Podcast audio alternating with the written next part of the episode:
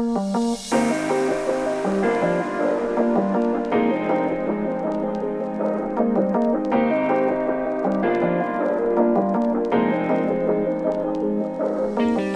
ici Augusta et tu es sur le podcast On n'éclaire pas le soleil. Je suis très contente de te retrouver cette semaine. Écoute, euh, j'ai envie de te parler d'un sujet. C'est. J'ai toujours du mal à faire ces intros, c'est incroyable. Euh, qu'est-ce que ça donne dans ta vie d'adulte. quand t'as vécu des négligences émotionnelles, de la violence en grandissant? Qu'est-ce que ça donne aujourd'hui? Comment ça a un impact sur ton comportement?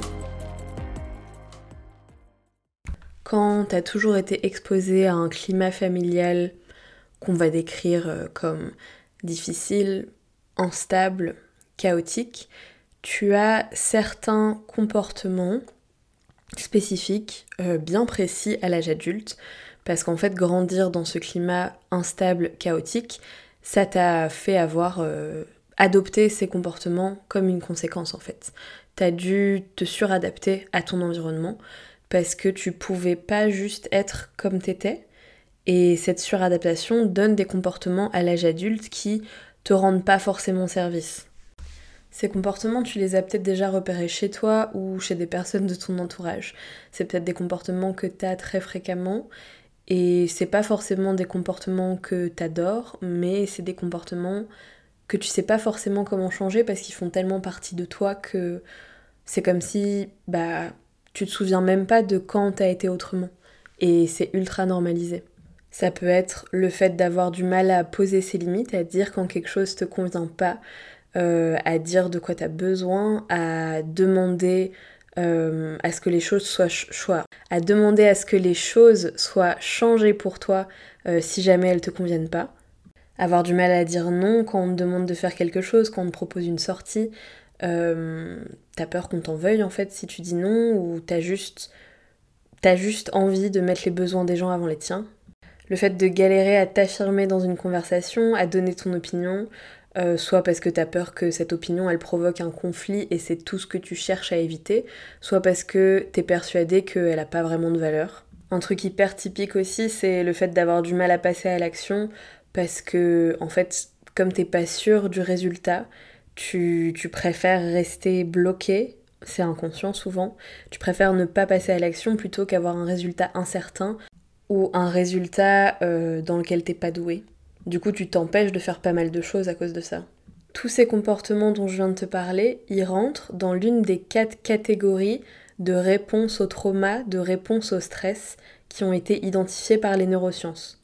T'en as peut-être déjà entendu parler, c'est du contenu qui passe le plus souvent en anglais, le nom de ces quatre réponses au trauma, c'est fight, combat, flight, la fuite, freeze, la paralysie, et fawn, hmm, moi je pense à Bambi quand j'entends ça parce que ça me fait penser à un fan. Bref, fawn c'est un peu euh, battre des cils, tu vois, séduire, mais pas d'une manière amoureuse, romantique ou quoi, juste être un peu dans la séduction pour te préserver de l'autre justement. Ouais, voilà, je viens de checker sur internet. Fawn, ça veut dire flatter. Donc euh, imagine-toi dans une situation où tu flattes la personne en face de toi pour que elle te fasse pas de mal, pour que elle évite de t'engueuler, pour éviter un conflit.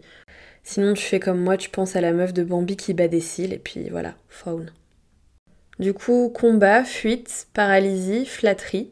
Quatre euh, réponses dues au traumatisme, quatre réponses dues au stress.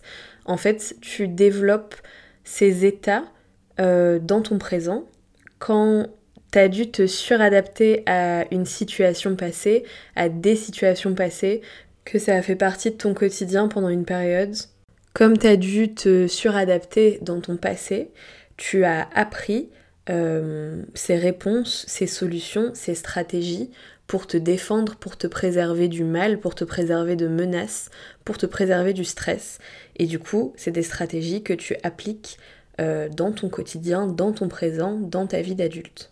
Et quand tu as été victime euh, de violence, de négligence émotionnelle pendant ton enfance, que c'est arrivé si tôt dans ta vie, euh, je pense que c'est tellement engrammé en toi, c'est tellement inscrit en toi que c'est ultra inconscient et que jusqu'à un certain moment dans ta vie, tu te rends juste pas compte que t'es comme ça.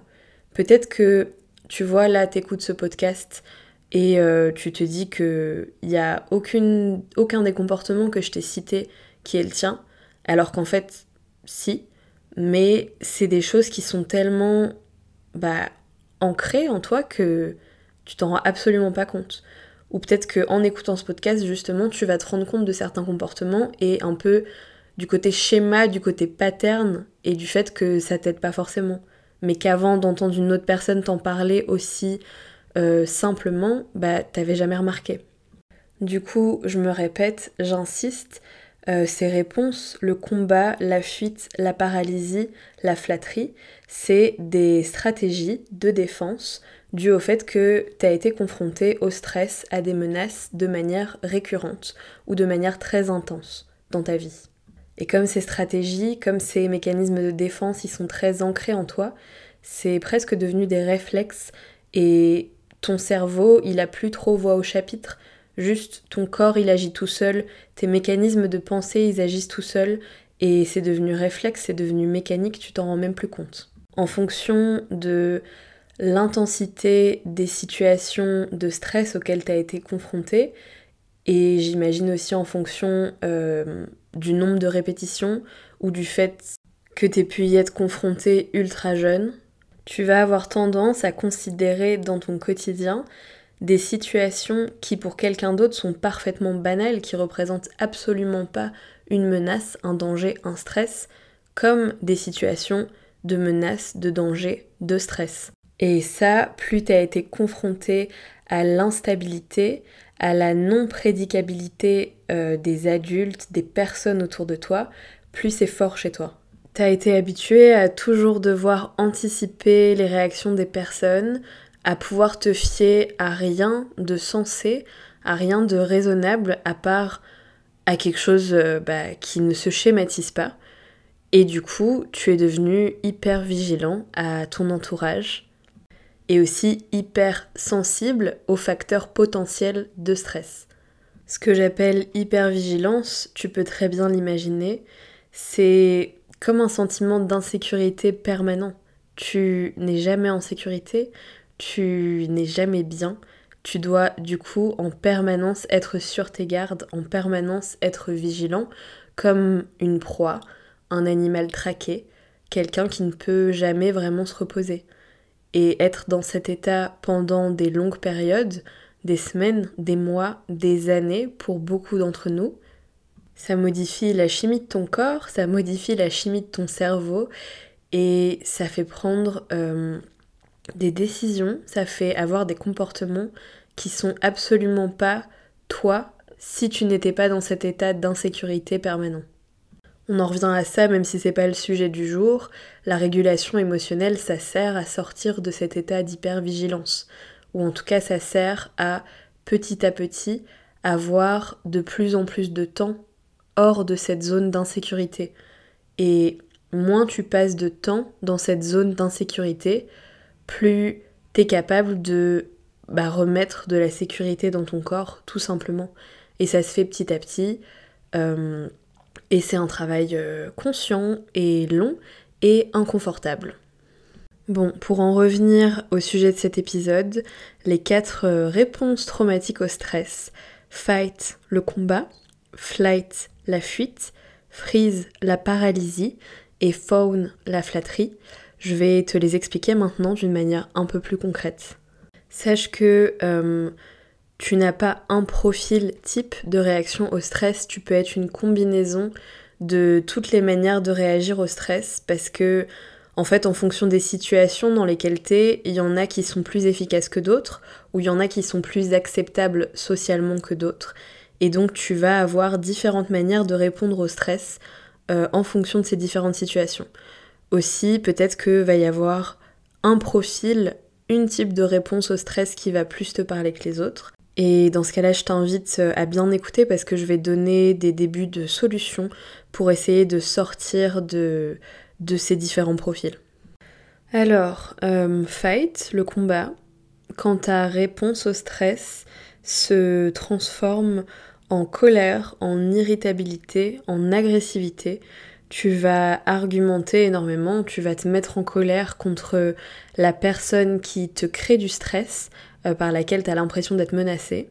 Un exemple de ça, tu es avec des potes en vacances, euh, vous choisissez un resto, et puis en fait, euh, quelques moments après avoir choisi le resto, tu vas commencer à engueuler une des personnes qui est là parce que bah, en fait c'est pas le resto que tu veux et tu vas devenir hyper agressif et tu vas argumenter le pourquoi ces personnes t'ont forcé à aller dans ce resto alors que toi t'avais pas envie.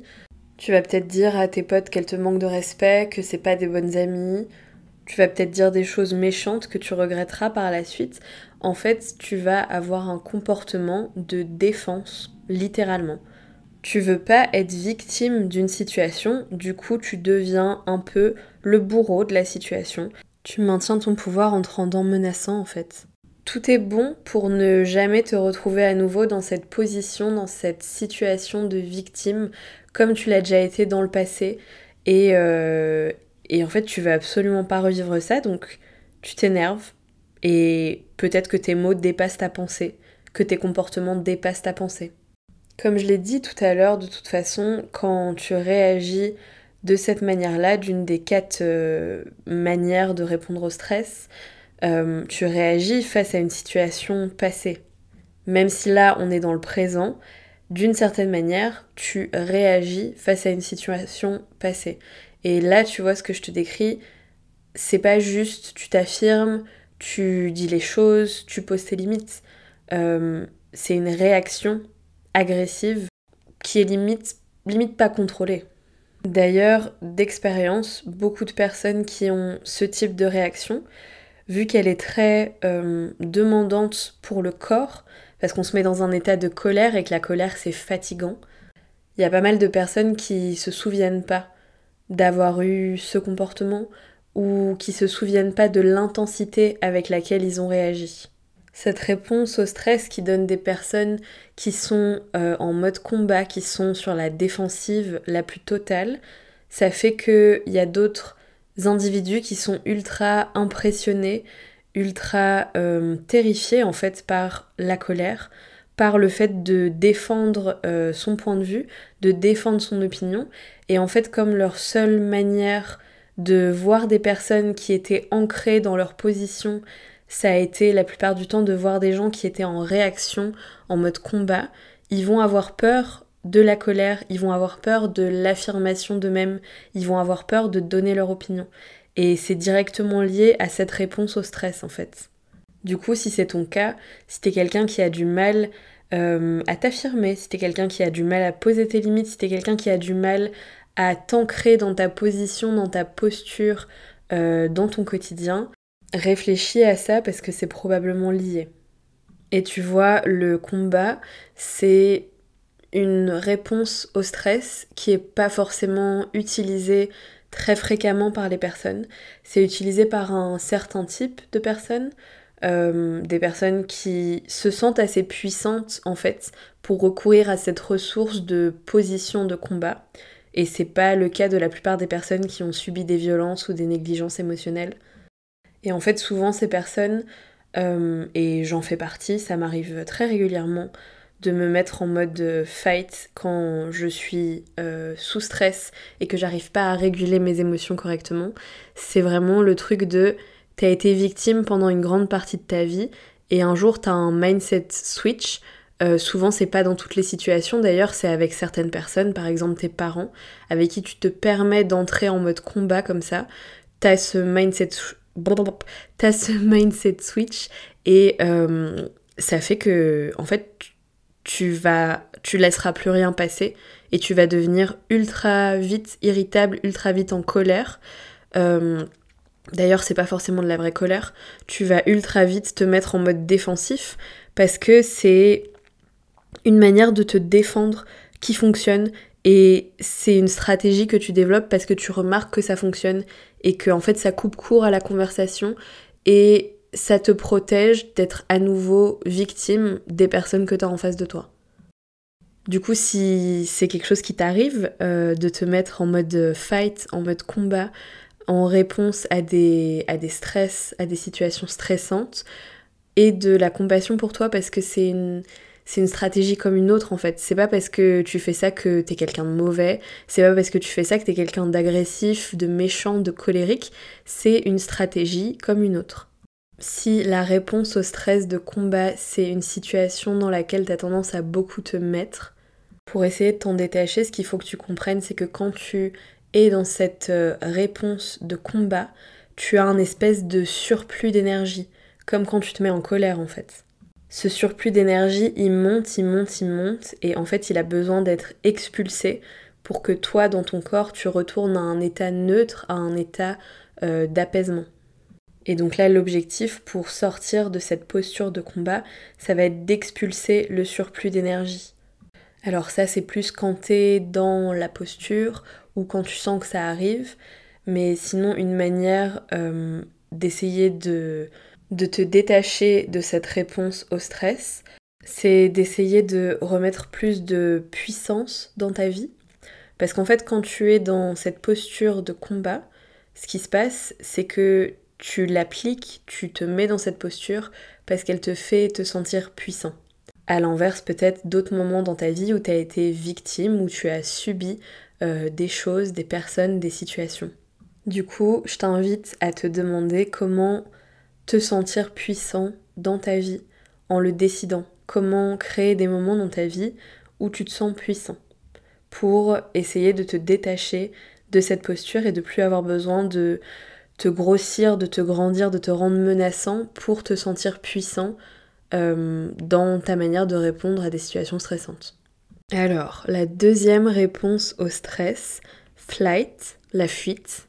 Cette réponse à des situations stressantes, elle va se traduire par euh, parfois un isolement, un repli sur soi, de la passivité, un évitement du conflit.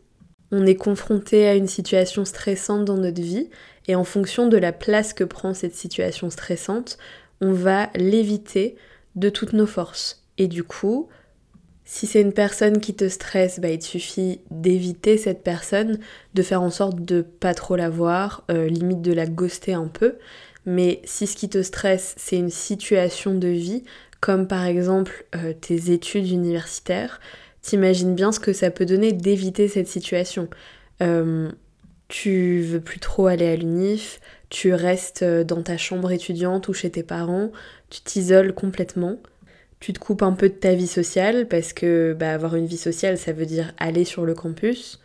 Et si t'es une personne un peu overachiever, une personne qui a besoin de faire des trucs dans ta vie pour pas te culpabiliser, te sentir coupable de ne pas faire assez de choses, tu vas potentiellement, euh, pour pouvoir fuir l'UNIF, remplacer l'UNIF, qui est un truc que tu avais décidé de faire à la base, par euh, un travail par exemple. Et en fait, comme dans ton quotidien, tu fais pas rien, mais juste tu vas pas à l'UNIF et tu vas au travail, et bah tu te dis que c'est pas si grave et en fait c'est pas un problème. Alors que dans l'absolu, c'est un problème vu qu'au début de l'année, tu avais décidé d'aller à l'UNIF et pas de passer 8 euh, heures par jour à ton taf. Du coup, c'est une réponse au stress qui peut être un peu compliquée à, identifier à cause de ça. Surtout si tu l'identifies chez quelqu'un d'autre. Parfois, euh, la réponse au stress de fuite, en fait, c'est le fait de remplir ton quotidien avec mille trucs pour t'empêcher de penser au fait que tu ne fais pas une chose qui te stresse. Pour essayer d'éviter d'être blessé par quelqu'un ou par quelque chose, tu vas t'échapper, que ce soit d'une situation ou de ton quotidien en entier. Là, pour euh, essayer de te détacher de cette posture de fuite dans laquelle tu, tu es quand tu réagis à des situations stressantes, il faut que tu essayes de canaliser cette énergie un peu de mouvement qu'il y a en toi euh, parce que pour avoir déjà ressenti cette euh, urgence de, fuir face à une situation, la manière dont tu te sens dans ton corps, c'est que t'as bah, as vraiment un sentiment d'urgence, d'anxiété, de panique qui monte en toi et qui te fait euh, courir, qui te fait voler, qui te fait dégager le plus vite possible de la situation même si parfois bah, c'est un peu impossible. Et du coup, il y a vraiment ce truc de l'image de tu prends tes jambes à ton cou et tu t'échappes. Et donc, essayer de canaliser ce besoin de mouvement euh, qui est un peu paniqué, en s'ancrant, c'est une bonne idée pour essayer de te détacher de cette posture de fuite. Euh, qu'est-ce que j'entends par là? Ben, Ça va être de, de mettre l'énergie de mouvement dans du mouvement que tu choisis de faire. Donc euh, des balades, du sport, du yoga, de la natation, euh, aller faire un jogging, n'importe quoi qui te met en mouvement en fait et qui te fait un peu évacuer cette sensation ultra primitive, ultra instinctive de devoir courir, de devoir t'enfuir. Parfois bien sûr, le fait d'être dans cet état-là, c'est quelque chose qui est accompagné du fait de beaucoup ruminer, du fait de beaucoup penser. Et du coup, là, si je te dis d'aller faire du yoga, tu vas être en mode euh, ouais, mais moi j'ai pas envie d'être toute seule avec mon cerveau. Donc, euh, du sport en équipe. Euh, essayer de te remplir la tête en même temps, tu vois. Mais le plus important, c'est vraiment d'évacuer le mouvement paniqué de ton corps pour essayer encore une fois de retourner à un état neutre et euh, d'avoir un peu plus de recul face à cette réponse au stress. Alors, la troisième réponse au stress, et pas des moindres, freeze ou la paralysie. Euh, elle est assez particulière, on va dire. Je vais essayer de l'expliquer du mieux possible, mais en fait, quand, quand tu es dans un état de paralysie à cause de stress dans ta vie, ça va te mettre dans un état de passivité extrême. Euh, potentiellement tu vas être beaucoup beaucoup sur les réseaux sociaux. C'est des activités très passives. Euh, ou regarder des épisodes de séries sur Netflix pendant des journées entières. Euh, encore une fois, passivité active. En fait, c'est cette réponse de paralysie, c'est un peu une manière d'être bloqué sur soi-même. Euh, t'es tellement super stimulé par le stress dans ta vie que ton corps, ton cerveau, il décide d'arrêter les frais et il se paralyse complètement. Tu, te déconnectes, euh, souvent inconsciemment, pour t'éviter plus de stress. Euh, une autre manière évidente, bien sûr, de se déconnecter quand tu es stressé, et qui est aussi une forme euh, d'utilisation de cette réponse au stress qu'est la paralysie, c'est les addictions, le fait d'anesthésier son corps, d'anesthésier la douleur, d'anesthésier le stress. le stress, la douleur, c'est un peu la même chose parce que Concrètement, le stress et l'anxiété dans ton corps, souvent c'est ressenti comme un inconfort extrême et une forme de douleur. Et du coup, avoir euh, recours à des substances euh, pour anesthésier ton corps, pour anesthésier ces sensations d'anxiété, d'angoisse, de douleur, c'est une manière de se mettre dans cet état de paralysie aussi. Euh, quand je parle de substances, je parle bah, de substances comme l'alcool ou les drogues, mais ça peut aussi être par la nourriture, qui est un truc qu'on oublie. Euh, mais la nourriture aussi, c'est une manière d'anesthésier, d'anesthésier son rapport au corps. Cet état de paralysie, quand il dure euh, des jours, des semaines, des mois, ça peut, ça peut être très grave en fait, comme, comme tout ce que je viens de décrire bien sûr, mais tu t'imagines dans ta vie euh, encore une fois, je reprends l'exemple de t'es à l'UNIF et à cause du stress que te suscite ta vie, tu te mets dans cet état de paralysie et tu passes des journées entières à regarder Netflix, euh, à pas sortir de chez toi, à pas vraiment voir la, lumière du jour et, euh, et peut-être les moments où tu sors, c'est les moments où tu vas voir tes potes et tu vas en soirée et là tu bois et comme tu bois, bah ça va, tu peux tolérer la réalité. Euh, faut, faut pas rigoler avec ça. C'est des états qui peuvent être ultra inconscients et dont on se rend pas compte, encore une fois. Euh, mais c'est important de, bah, de faire son maximum pour essayer d'identifier ça chez soi euh, et chez les autres, si tu t'en rends compte. et essayer de trouver des manières de se faire aider pour sortir de ce genre d'état qui peuvent, quand ça dure pendant des mois et des mois, être en fait des signes de dépression euh, qui est quelque chose bah, qui doit être assisté médicalement. Cette réponse de paralysie, elle peut aussi arriver euh, à des moments que tu peux juger assez inopportuns dans ta vie, d'une manière assez courte. Imagine, t'es dans une situation où, euh, je sais pas, t'es dans le métro et tu bouscules quelqu'un et la personne elle se retourne et elle commence à t'engueuler euh, de toute sa hauteur et toi tu la regardes avec des grands yeux et il se passe rien et tu réagis absolument pas. Et potentiellement, a posteriori, quand t'as un peu retrouvé tes esprits, la personne elle est partie, tu vas être en mode mais enfin pourquoi pourquoi je me suis pas défendue, pourquoi j'ai rien dit, euh, je comprends pas en fait. J'étais euh, dans un état de paralysie totale. J'étais complètement sidérée face à ce qui était en train de se passer devant moi. Réagir comme ça, c'est complètement inconscient. Euh, c'est ton corps qui agit, qui réagit à ta place. Euh, ça se contrôle pas. Et ça ne veut rien dire de toi, encore une fois. Euh, ça veut pas dire que t'es faible, ça veut pas dire que t'as pas d'opinion, ça veut pas dire que tu sais pas te défendre, ça veut juste dire que il y a des moments où quand t'es sous une certaine forme de stress, tu as cette réaction parce que ton corps s'est habitué à réagir comme ça pour te protéger. Peut-être parce que euh, à certains moments de ta vie, ça a été la seule manière dont tu pouvais réagir face à une situation qui y ressemblait. Dis-toi que ton corps, ton cerveau juge que tu es plus en sécurité si tu ne dis rien, si tu ne bouges pas, que si tu réagis. Et c'est pour ça qu'il agit comme il agit. Les personnes qui sont régulièrement dans des états de paralysie sont aussi des personnes qui ont tendance à oublier les événements. Euh, oublier l'intensité de l'événement, oublier la durée, oublier les détails. Euh, c'est parce que ton cerveau se met dans, bah, dans une réponse au stress euh, et se coupe complètement des choses, se coupe complètement de ses sens et ça fait que tu finis par oublier certains trucs. Si tu es sujet à ce type de réponse au stress, assez régulièrement pour t'en souvenir, sache que même en essayant d'aller mieux, même en essayant de réguler son système nerveux, même en essayant de réguler ses émotions, c'est quelque chose qui met du temps à s'estomper. Euh, dis-toi que c'est des réactions que ton corps a appris depuis des années et des années sûrement, et c'est pas parce que tu te sens bien dans ta vie, c'est pas parce que tu te sens serein, c'est pas parce que tu fais tout ton possible pour euh, mettre des choses positives dans ta vie, toutes les réactions que ton corps et ton cerveau ont appris à travers les années vont partir tout de suite. Euh, ça demande un recalibrage, ça demande une réadaptation et ça demande du temps.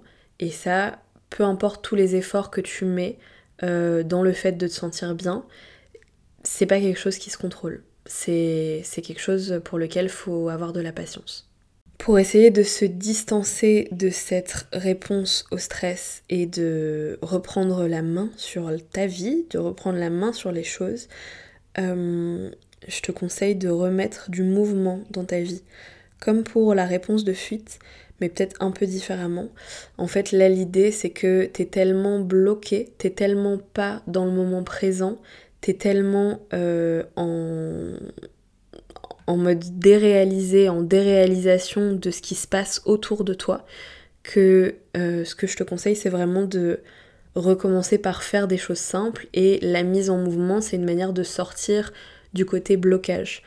Et ce serait plutôt une mise en mouvement douce, donc par exemple euh, aller faire une balade en forêt par exemple, tu sors, tu t'aères, tu marches, euh, tu regardes les fleurs et tu as du soleil sur ta peau, peut-être un jour il y aura du soleil, voilà, quelque chose de doux, mais quelque chose qui t'anime, euh, quelque chose qui te, qui te fasse sortir de cet état de léthargie en fait. Et à réfléchir, euh, c'est toi qui te connais, mais le fait de voir des gens, c'est pas toujours euh, quelque chose qui va t'aider, parce que comme j'expliquais plus tôt, cette réponse de paralysie, elle arrive souvent quand tu es surstimulé par la réalité. Et t'as tellement de, de stimuli extérieurs que tu vas te renfermer sur toi-même complètement. Et donc le fait euh, de voir des personnes, ça peut créer des stimuli en plus. Et c'est aussi pour ça que je te disais, faire des mouvements doux, euh, des activités pour remettre du mouvement d'une manière douce, euh, simple, facile, qui, qui te stimule pas trop en fait. Et alors la dernière réponse au stress, faune flatter. Alors cette réponse au stress, elle elle faisait pas partie des, réponses euh, qui étaient exprimées, expliquées avant. Euh, elle a été découverte ou euh, considérée comme une réponse au stress, au trauma assez récemment. Et disons qu'elle est souvent un peu plus insidieuse que les autres. Parce que la plupart du temps, c'est une réponse qui arrive dans ta vie, mais qui est présente en permanence. Comme un masque social en fait. C'est pas une réponse comme fight qui va arriver parce que tu es face à une situation stressante pour toi euh, à un moment T, ou alors même si tu es tout le temps dans cet état-là, qui va surgir, rejaillir à certains moments. Euh, la réponse au stress de la, flatterie, faune, c'est quelque chose qui souvent est présent dans ta vie, mais partout tout le temps. Et qui du coup peut être un peu compliqué à identifier. Euh, bref, enfin voilà, je vais un peu t'expliquer. En gros, les gens qui, se mettent dans, dans cette posture de flatterie, c'est terrible parce que faune en anglais c'est bah, ça veut dire flatter, mais je pense pas que ça ait cette notion euh, péjorative comme flatter en français. Enfin, toi, je sais pas, mais pour moi, flatter quelqu'un, c'est pas quelque chose de positif. Euh, après, c'est peut-être mon opinion, mais la flatterie, je me dis, euh, c'est quelque chose que tu fais de manière assez hypocrite, sans être sincère. bref, du coup, enfin, pour moi, c'est assez. Enfin, c'est assez proche de ce que ça veut dire, c'est ce que ça veut dire. Tu te mets dans une posture où tu vas flatter les gens autour de toi, où tu vas un peu les gonfler, gonfler leur ego, gonfler leur importance dans ta vie, dans la vie. Euh, parce que en fait, toi, t'as essayé les autres manières de réagir aux situations stressantes. Euh, peut-être que tu t'en souviens pas, peut-être que c'était quand t'étais enfant. Quand t'étais enfant, t'as essayé d'être en mode combat, t'as essayé d'être en mode fuite, t'as essayé d'être en mode paralysie, ça n'a pas fonctionné. Du coup, t'as développé cette nouvelle stratégie ultra perfectionnée, tellement perfectionnée que peut-être tu ne te rends même pas compte que tu es dans une stratégie. C'est le fait d'utiliser l'harmonie et la coopération et de mettre ces valeurs comme des étendards un peu dans ta vie, mais même si ça ne te rend pas service en fait. Et c'est là où tu vois que c'est pas quelque chose de sain et c'est pas quelque chose qui, qui t'aide. C'est que quand t'es dans cette position euh, de flatter, tu rends les armes.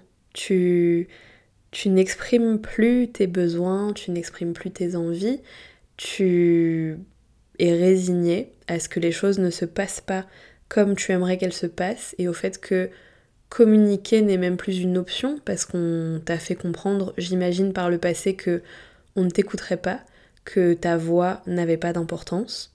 Et du coup, toi, tu, tu te conformes, tu te soumets, tu acceptes.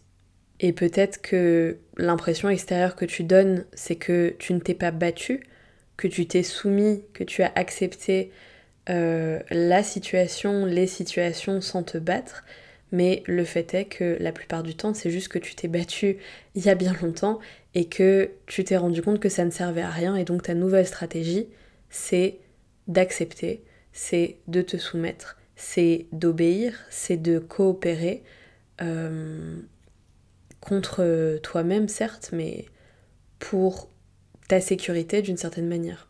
Je pense que je referai un épisode entier sur ce concept de flatterie, de, de faune comme une réponse au stress parce que euh, de mon expérience, c'est la réponse au stress la plus répandue, la plus utilisée, euh, souvent en combinaison avec une autre, mais qui en tout cas pendant une grande partie de la vie est présente. Et cette réponse au stress, elle est tellement minutieusement chorégraphiée que souvent les personnes qui sont euh, dans cette posture ne se rendent pas compte que ce qu'ils font, c'est euh, de la flatterie, du faune. Ils ont l'impression profondément d'être des personnes altruistes, d'être des personnes euh, pour qui le fait d'avoir un comportement pacifique, de mettre les besoins des autres avant les siens, c'est ce qu'il y a de mieux. Euh, souvent d'ailleurs, c'est des personnes qui vont pas tolérer les personnes qui s'affirment, les personnes qui, qui disent ce qu'ils pensent, enfin voilà, ça dépend de ton niveau de conscience, mais dans un certain niveau de conscience, euh, peut y avoir des clashs euh, entre les personnes qui sont dans la flatterie et les personnes qui essayent plus de s'affirmer. Et bref, euh, je réexpliciterai ça plus dans un autre épisode, mais pour moi c'est un peu une secte. Et c'est un peu une secte validée par la société. Euh, comme je l'ai expliqué dans d'autres contenus que j'ai fait, le côté euh, on te demande quand tu grandis de développer tes compétences interpersonnelles, euh, c'est-à-dire de mettre l'autre au centre, de mettre le groupe au centre, de mettre la coopération, le collectif au centre, alors que tes compétences intrapersonnelles te mettent toi au centre, savoir ce que tu veux, de quoi tu as besoin, etc. C'est pas toujours des choses qu'on te demande de développer. Et après, je ne suis que moi et je ne peux parler que de mon point de vue, mais en tant que femme, euh, bah, c'est un vrai truc. Je sais pas si pour les hommes c'est la même chose, mais voilà. Et du coup, c'est encore appuyé par cette stratégie de défense, ce mécanisme de défense qui est euh, la flatterie, le fait de flatter le, le phone, euh, qui est bah, souvent utilisé, même si c'est très inconscient, par la plupart des personnes qui ont subi de la violence, qui ont subi des négligences émotionnelles en grandissant, euh, ou des traumas de, quelque sorte que ce soit. En fait, cette stratégie, elle a pour but bah, de diffuser le conflit. Euh, comme toutes les autres stratégies que tu as utilisées avant, le combat, la fuite ou la paralysie n'ont pas fonctionné, tu essayes, tu ne peux pas vraiment te protéger du conflit, du coup tu le prends et tu le diffuses un peu en amont, un peu en prévention. Et c'est comme ça que tu crées ta propre sécurité, au final. Même si dans les faits, je pense que quand tu utilises ce genre de stratégie, tu es aussi en état d'hypervigilance. Mais t'as l'impression de te créer de la sécurité. Et du coup, tu agis pour ton bien-être. Et du coup, ce qui est... Enfin bref, je vais arrêter parce que sinon je vais partir dans autre chose. Mais je ferai un autre épisode sur ce sujet parce que c'est hyper intéressant. Et alors, c'est assez compliqué pour moi de donner un conseil pour essayer de se distancier de cette posture euh, de flatter, de faune, parce que, en fait, j'ai pas d'exemple de cas où c'est quelque chose que tu vas faire une fois et c'est tout. En fait, souvent, les personnes qui agissent comme ça, c'est quelque chose de diffus dans leur vie. Mais bref, si c'est quelque chose qui, t'embête, si c'est quelque chose que tu veux arrêter de faire, euh, bah déjà, identifier que tu es dans cette stratégie-là, identifier à quel moment dans ta vie tu es dans cette stratégie-là et quel est ton niveau de conscience. Est-ce que tu te rends compte vraiment de à quel point tu utilises euh, cette flatterie, le fait de flatter l'autre pour te protéger? Et en fait, euh, l'autre chose que tu peux faire pour essayer de te distancier de cette posture, ça va être de consciemment passer du temps à identifier tes besoins profonds, tes émotions profondes et tes envies profondes. L'étape d'après, ça va être de les, de les dire, de les exprimer, mais si déjà tu peux les identifier, ça veut dire que tu montes en niveau de conscience parce que la plupart des personnes en fait sont déjà incapables d'identifier leurs propres désirs parce qu'ils se cachent en fait sous tout ce truc de mais non les autres sont plus importants, moi j'existe pas vraiment, etc. Donc si déjà tu peux faire ça, c'est un super pas en avant. Bah écoutez, euh, c'est la fin de cet épisode. Moi je suis plutôt contente parce que ça fait 38 minutes que je parle et que j'étais un peu triste de faire que des épisodes de 10 minutes jusqu'à présent, donc c'est cool. Et j'espère que cet épisode t'a plu. Si c'est le cas, n'hésite pas à t'abonner, laisser une note ou un commentaire sur ta plateforme d'écoute peux aussi me retrouver sur mon Instagram augusta-e.a. Je serais ravie euh, d'avoir de tes nouvelles, des questions ou juste papoter sur le sujet que je viens d'évoquer. Euh, voilà, écoute, à bientôt sur le podcast.